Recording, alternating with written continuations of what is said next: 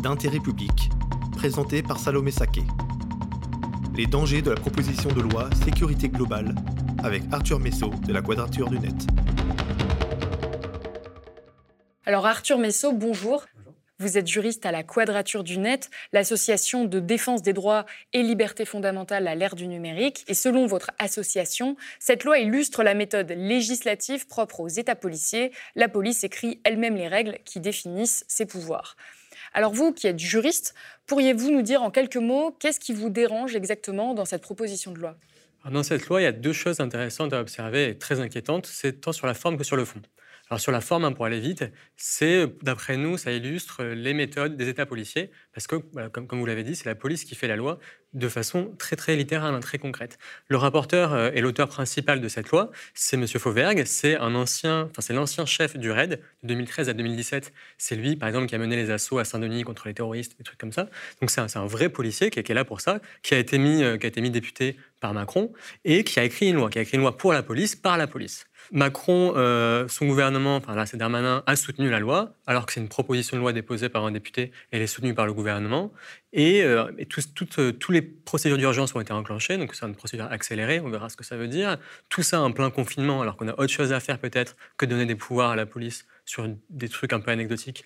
On est quand même en procédure accélérée et dans les débats parlementaires, pour l'instant, tout ce qu'on a vu, c'est qu'à chaque fois qu'il y avait des députés qui essayaient un peu de questionner euh, les limites de la loi, même de façon très pudique, hein, on leur rappelait systématiquement que on ne touchait pas à la loi, que c'était une loi qui était demandée par la police, que chaque disposition était nécessaire d'après l'évaluation de la police et que la police, on ne discute pas avec elle. Tous les opposants ou tous les critiques du texte extérieur, par exemple la défenseur des droits qui a émis euh, un rapport euh, très critique sur la loi, ou tous les journalistes qui dénoncent les dangers sur la liberté d'informer, tous ont été euh, complètement dénigrés. Mais alors concrètement, comment c'est possible juridiquement qu'on ait la police aujourd'hui qui puisse faire passer des lois?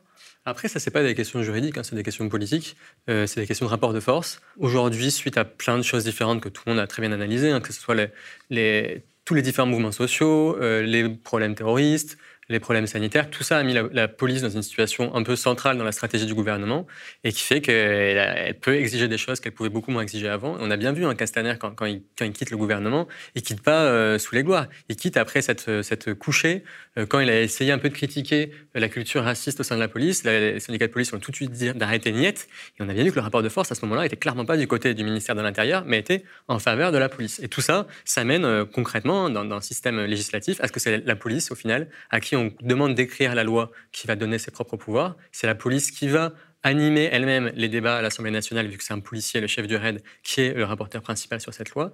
Et tout ça avec ben, la tonalité, l'ambiance policière qui est on ne débat pas avec les adversaires politiques, on euh, n'a pas à justifier parce qu'on est légitime, notre violence est légitime par définition de la République, de leur vision de la République. Et donc, euh, tout, cet état d'esprit complètement contraire à la tradition parlementaire, qui aujourd'hui, euh, il ne reste pas grand-chose hein, de, cette, tradition. Hein. Les députés, les quelques députés qui veulent encore faire le débat, on leur dit que c'est pas la peine, et les autres, ils débattent même pas. Et alors, d'un point de vue strictement juridique, mm. vous dites euh, que cette loi, cette proposition de loi est dangereuse. Mm. Pourquoi? Alors sur, le, sur, la forme, cette loi, elle illustre euh, l'État policier, et sur le fond aussi, hein, ce qu'elle prévoit, c'est exactement ce que veut la police pour, pour devenir une institution centrale dans, dans la République. Et quels sont les articles qui sont problématiques il, y a, trois articles euh, qu'on va séparer en deux. Il y a l'article 21 et, euh, et 22 qui va concerner la capacité de surveillance de la police. Donc renforcer les pouvoirs qu'a la police pour euh, tenir la population et la contrôler. Et ensuite, il y a l'article 24 qui, au contraire, va diminuer la capacité de contrôle et de surveillance de la population vis-à-vis de la police. Donc on a comme ça un, un, un balancier qui est parfaitement renversé, où la police, ses pouvoirs augmentent, et les pouvoirs de la population contre la police diminuent.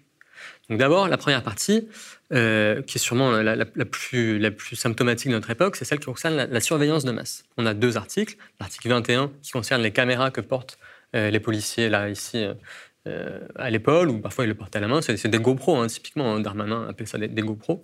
donc ça, Macron, il a dit cet été qu'il voulait que toutes les brigades de police et gendarmerie soient équipées au moins d'une caméra voir, voir tous les policiers. policiers à la base, ces caméras sont là pour faciliter justement les enquêtes. Alors, ces caméras, elles existent, elles existent depuis, euh, depuis 2012. À la base, on les a présentées comme étant, euh, comme visant à pacifier la relation avec, euh, avec les personnes interpellées.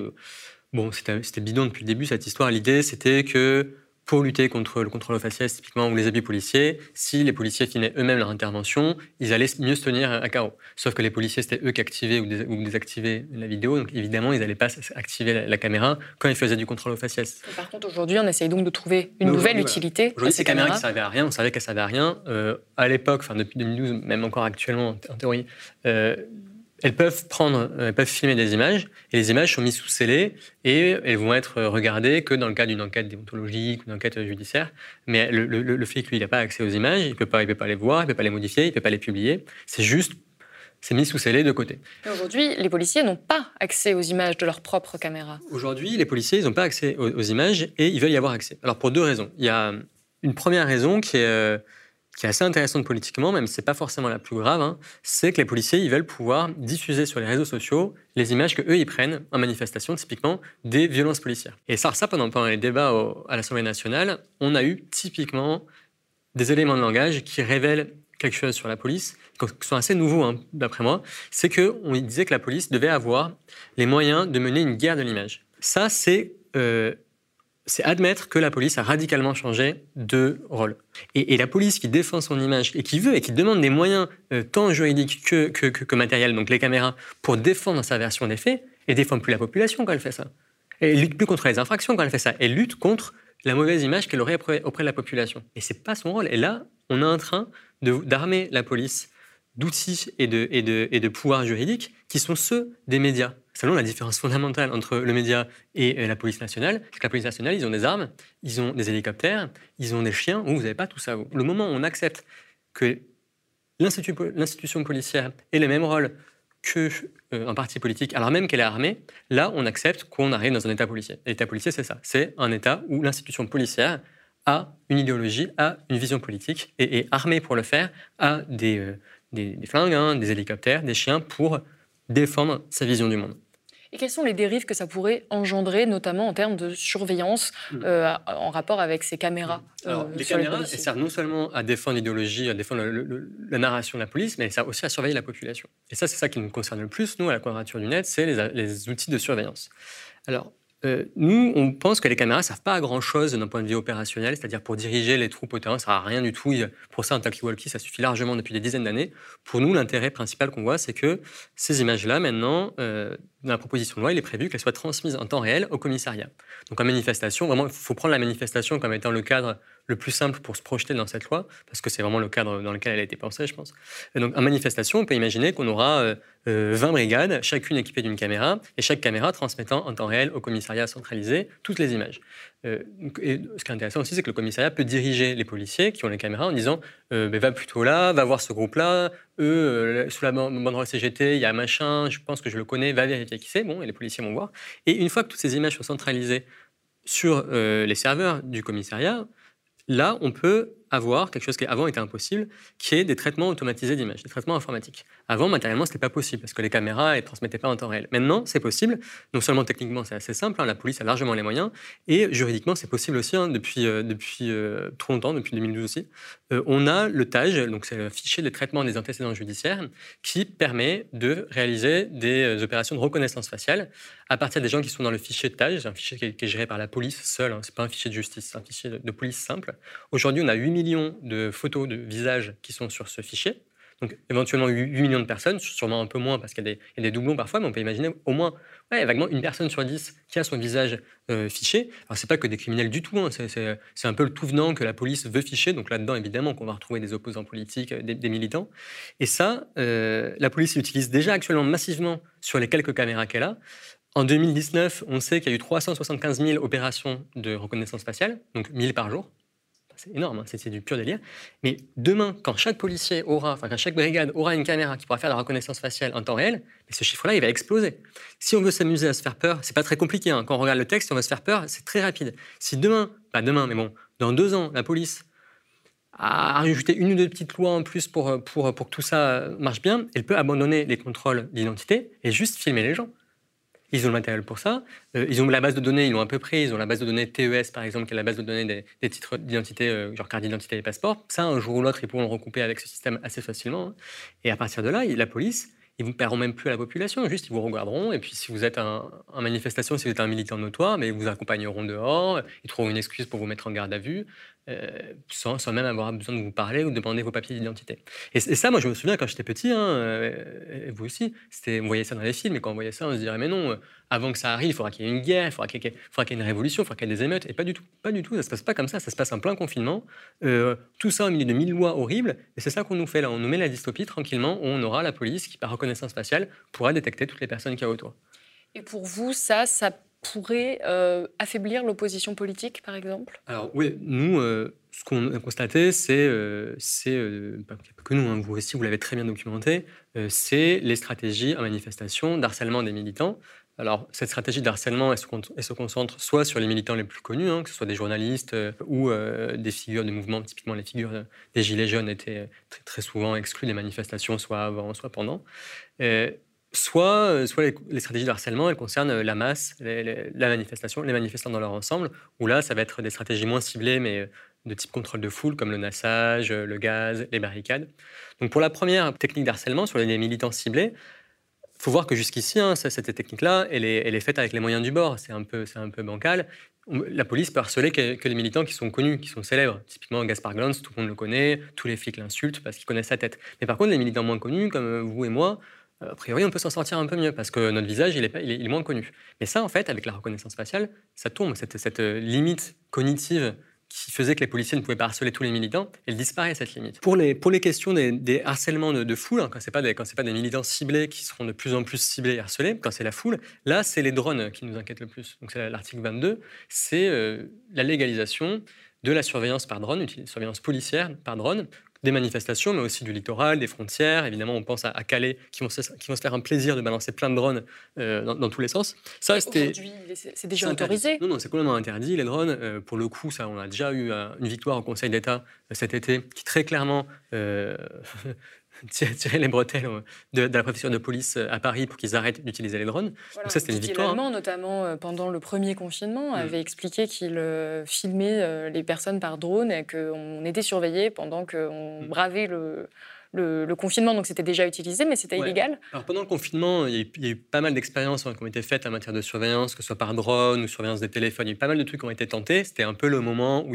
tout le monde s'est dit, que ce soit la police ou les industriels, allons voir jusqu'où on peut pousser euh, la, la, population va accepter en temps de crise. Et lui, l'allemand, son délire, ça a été, entre autres, de mettre des drones. Il savait très bien que c'était interdit. Il n'a pas caché du tout. Il a fait, il a, face à la presse, il a montré ses drones. Il a dit, regardez comme ils volent bien, comme ils filment bien. Bon, mais nous, on n'est pas complètement non plus passif. Hein. On a vu ça, on a dit mais merci d'avoir documenté tout ça parce que c'est complètement illégal. On est allé devant le Conseil d'État. Le Conseil d'État a dit bah oui, c'est complètement illégal. Vous n'avez jamais été autorisé par qui que ce soit à mettre des drones. Donc, euh, donc sur le symbole, on a gagné. Mais sauf que la justice et la police étant ce qu'elle est en France, ils ont continué à, mettre des drones.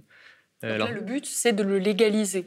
Le but, en fait, oui, c'est de. Actuellement, la police viole la loi euh, en continuant de, déployer des drones en manifestation. Typiquement, on l'a très bien documenté. Et le but là de cette loi, c'est d'autoriser la police à violer la loi. Du coup, bah, à changer la loi pour que la loi soit conforme à ça. Et, en plus, cette autorisation, elle est faite dans des, dans des, euh, avec un style qui, est assez délirant. Il n'est pas question d'ouvrir un petit peu la porte des drones pour euh, faire des expérimentations ou juste pour les crimes les plus graves. Pas du tout. Non, les drones, ils sont autorisés pour tout et n'importe quoi. Euh, dans un, juste dans un, dans un, dans une exaltation euh, de la technologie policière. Il y a quelle est la différence entre le drone et les caméras que portent mm. les policiers en termes de surveillance? Alors, les caméras que portent les policiers, c'est vraiment, d'un point de vue de leur position, le fait que c'est face au visage, que c'est dans la foule, ça peut se déplacer, c'est vraiment très très bien adapté pour la reconnaissance faciale ou pour la gestion de de, cas individuels. Euh, les drones, à l'inverse, c'est très bien placé pour la gestion de foule. C'est euh, nous pour le coup, on allait, on allait parler à des, gendarmes et des, policiers à manifestation qui, qui, contrôlaient les drones. Donc on a pu regarder comment, comment ils travaillaient. Euh, on a pu regarder leur écran hein, très très bêtement. Je les ai vus diriger ça.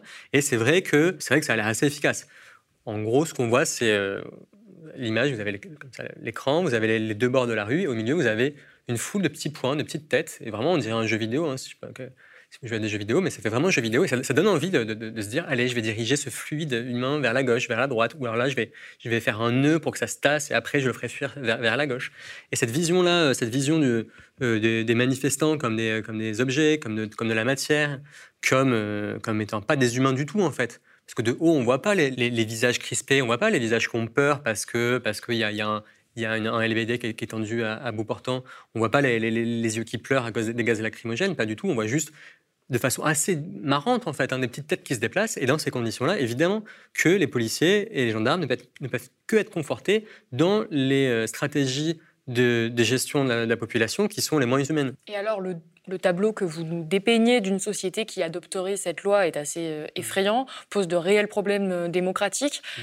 Concrètement, comment on peut faire pour euh, stopper cette euh, proposition de loi qui va être discutée à l'Assemblée nationale le 17 novembre prochain? Il faut voir que cette loi, elle va être adoptée, enfin, en tout cas, elle est discutée très très très vite. On est dans une urgence qui est assez inouïe. Hein. C'est inhabituel, c'est pas eh normalement, ça se passe pas comme ça. Le processus de vote d'une loi, c'est chaque, ça? Chaque année, on dit que c'est de plus en plus dramatique et, et accélérer les procédures législatives. Et c'est vrai, hein, depuis, depuis cinq ans au moins, euh, le processus législatif s'accélère et devient complètement n'importe quoi. Mais bon, là, mais là actuellement, on a, la pire situation que moi j'ai jamais vue. Hein. C'est un texte qui est publié euh, dix jours avant son examen en commission. Donc, rien que moi, moi c'est mon métier, mais en dix jours, je n'ai pas le temps de, faire une vraie analyse profonde, parfaite, telle que j'aimerais. Alors que moi, moi, je travaille à plein temps sur ça. Donc imaginez les députés, les députés qui bossent sur mille trucs en même temps. Donc ce qu'on peut faire, c'est, nous, ce qu'on invite à faire euh, dès aujourd'hui, hein, c'est à tous euh, les personnes qui nous regardent d'appeler les députés alors je sais que dit comme ça, ça n'a pas l'air très encourageant parce que j'ai décrit euh, un appareil législatif qui est complètement inutile et euh, qui abandonne. Euh, mais en fait, non. En fait, les députés, c'est assez rare qu'ils parlent à la population. Quoi qu'ils disent, à part dans leur permanence, quand c'est des gens qui viennent les voir eux-mêmes, c'est assez rare que des gens les appellent, surtout des gens qui ne sont pas de leur circonscription ou autre. Donc, appeler les députés. et quoi d'autre? Qu'est-ce qu'on peut faire? Mais pas grand-chose. En temps de confinement, nous, on irait bien manifester. J'ai vu qu'il y avait des manifestations qui seraient organisées le 17 devant l'Assemblée nationale. Je pense que ça va être réprimé assez fortement. Euh, je ne sais pas si moi j'y participerai ou pas, vu que, mon avis, la police se fera un plaisir de, taper sur tout le monde. Surtout, vous, faites-vous faites-vous un avis précis pour, euh, pour pouvoir euh, défendre les arguments, parce qu'on sait tous hein, que cette loi, elle est nulle. Mais après, savoir, l'expliquer très précisément à des députés éventuellement ou, à sa famille, c'est un peu plus subtil. Donc là, renseignez-vous pour ça sur, notre site. On espère avoir mis un bon début de base pour, vous renseigner. Partagez, évidemment. Mais et après, non, après, préparez-vous à serrer les dents. Enfin euh, nous, enfin, nous, à la Quadrature du Net, ça fait très longtemps qu'on lutte contre des lois de cet acabit-là, et on a l'habitude de perdre aussi. Hein. Il, faut, euh, il faut, faut, avoir conscience que le, le processus législatif, il n'est pas forcément.